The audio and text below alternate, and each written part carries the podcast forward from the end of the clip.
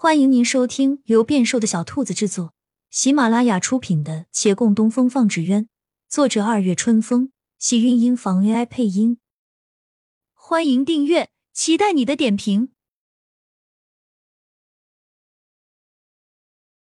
第四十二集，秦六想打招呼，却不知道他叫什么，犹豫着该如何喊他。见洛长青也随后而来。浅白长裙，还是昨日签约会上那件，面上未施粉黛，已顾盼生辉。秦六忽然觉得未必是断断不行的，凡事都有转机。他欲将提来的礼品放在桌上，但瞥了几眼，那桌上实在没有整洁的地方。犹豫片刻，他选了个比较干净的地儿。月兰的手中，这是本地的一些特产，你们从外地来，一定没尝过。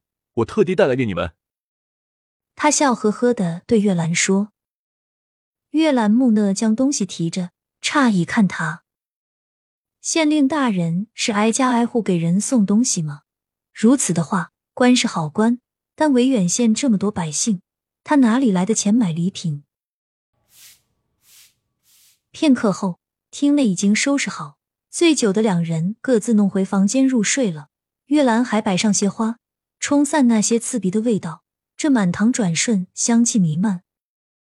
秦六笑意更浓，另一人却觉坐立不安。寒暄一阵后，秦六终于表明了来意，然后眼见着对面的女子从坐立不安变成了看笑话，那神情明明白白在说：“你是逗我玩吗？”陆姑娘，有何不妥吗？这回轮到秦六有点坐立不安了。骆长青心中不悦，表面仍要客气道：“昨日刚得罪了李大人，今日您却来替他说亲。我不确定李大人此举是否是趁机报复，故来戏弄。但暗想为官者，应不该气量这般小。怎么会是来报复呢？我们大人是诚心的，存心的。对方偏偏听了个空耳。”秦六着急解释，见门外忽又有一人，叩了几下门，慢慢走进来。来人双手负后，趾高气昂，随手摸了摸展柜上几只纸鸢，而后大踏步走过来。走近后，看见秦六，神色变了变。秦大人，您怎么在这儿？我来有点事儿，私事儿。陈掌柜为何会大驾光临啊？找陆姑娘有些要事，也是私事儿。陈胜红朝骆长青瞥了一眼，想到什么，重看着秦六道：“我刚刚在外面碰着李大人，他怎么了？什么怎么了？我与他招呼，他却不理，全身都带着怒气，简直要火冒三丈的样子。而且他还掩面而泣，捂着脸不肯放下袖子。到底是谁把他怎样了？他为何要哭？哭？”秦六还没回答，倒看见了对面女子的稀奇脸。得，这回真解释不清了。他们家明明刚正不阿、两袖清风的县令大人，在这姑娘眼中，大概已变成了小肚鸡肠、做戏耍人的鼠辈之流了。不过李大人素来爱洁净，他方才被熏了一遭，半天不放袖子是正常。但他为何会生这么大的气啊？这一点秦六也不能理解。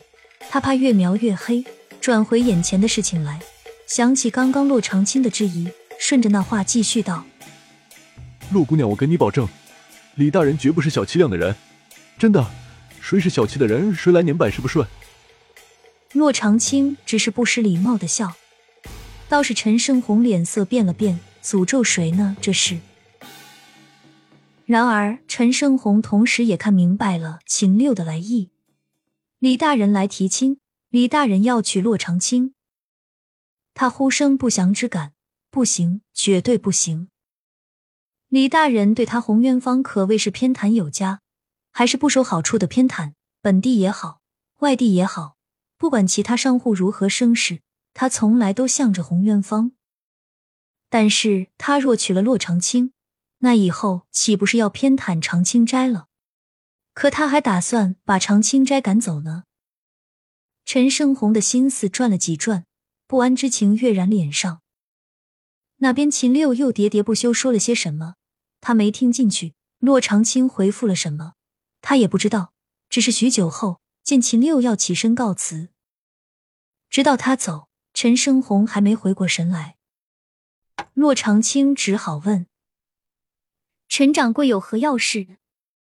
陆姑娘猜不到。他终于收回神思，定了定心，道：“或许我应该称你为慕寒征，穆姑娘。”骆长青闻言，脸色微变。警觉的朝外看了看，放心，我并没有与外人道。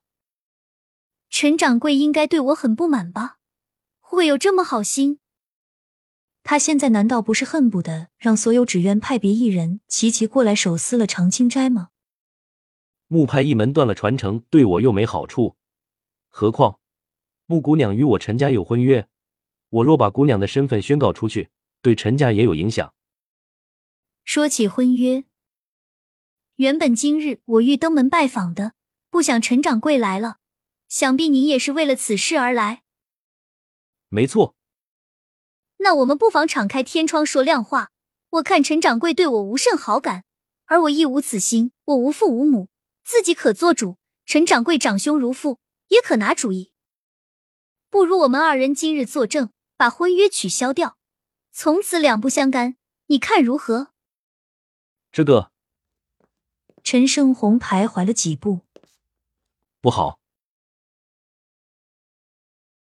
亲亲小耳朵们，本集精彩内容就到这里了，下集更精彩，记得关注、点赞、收藏三连哦，爱你！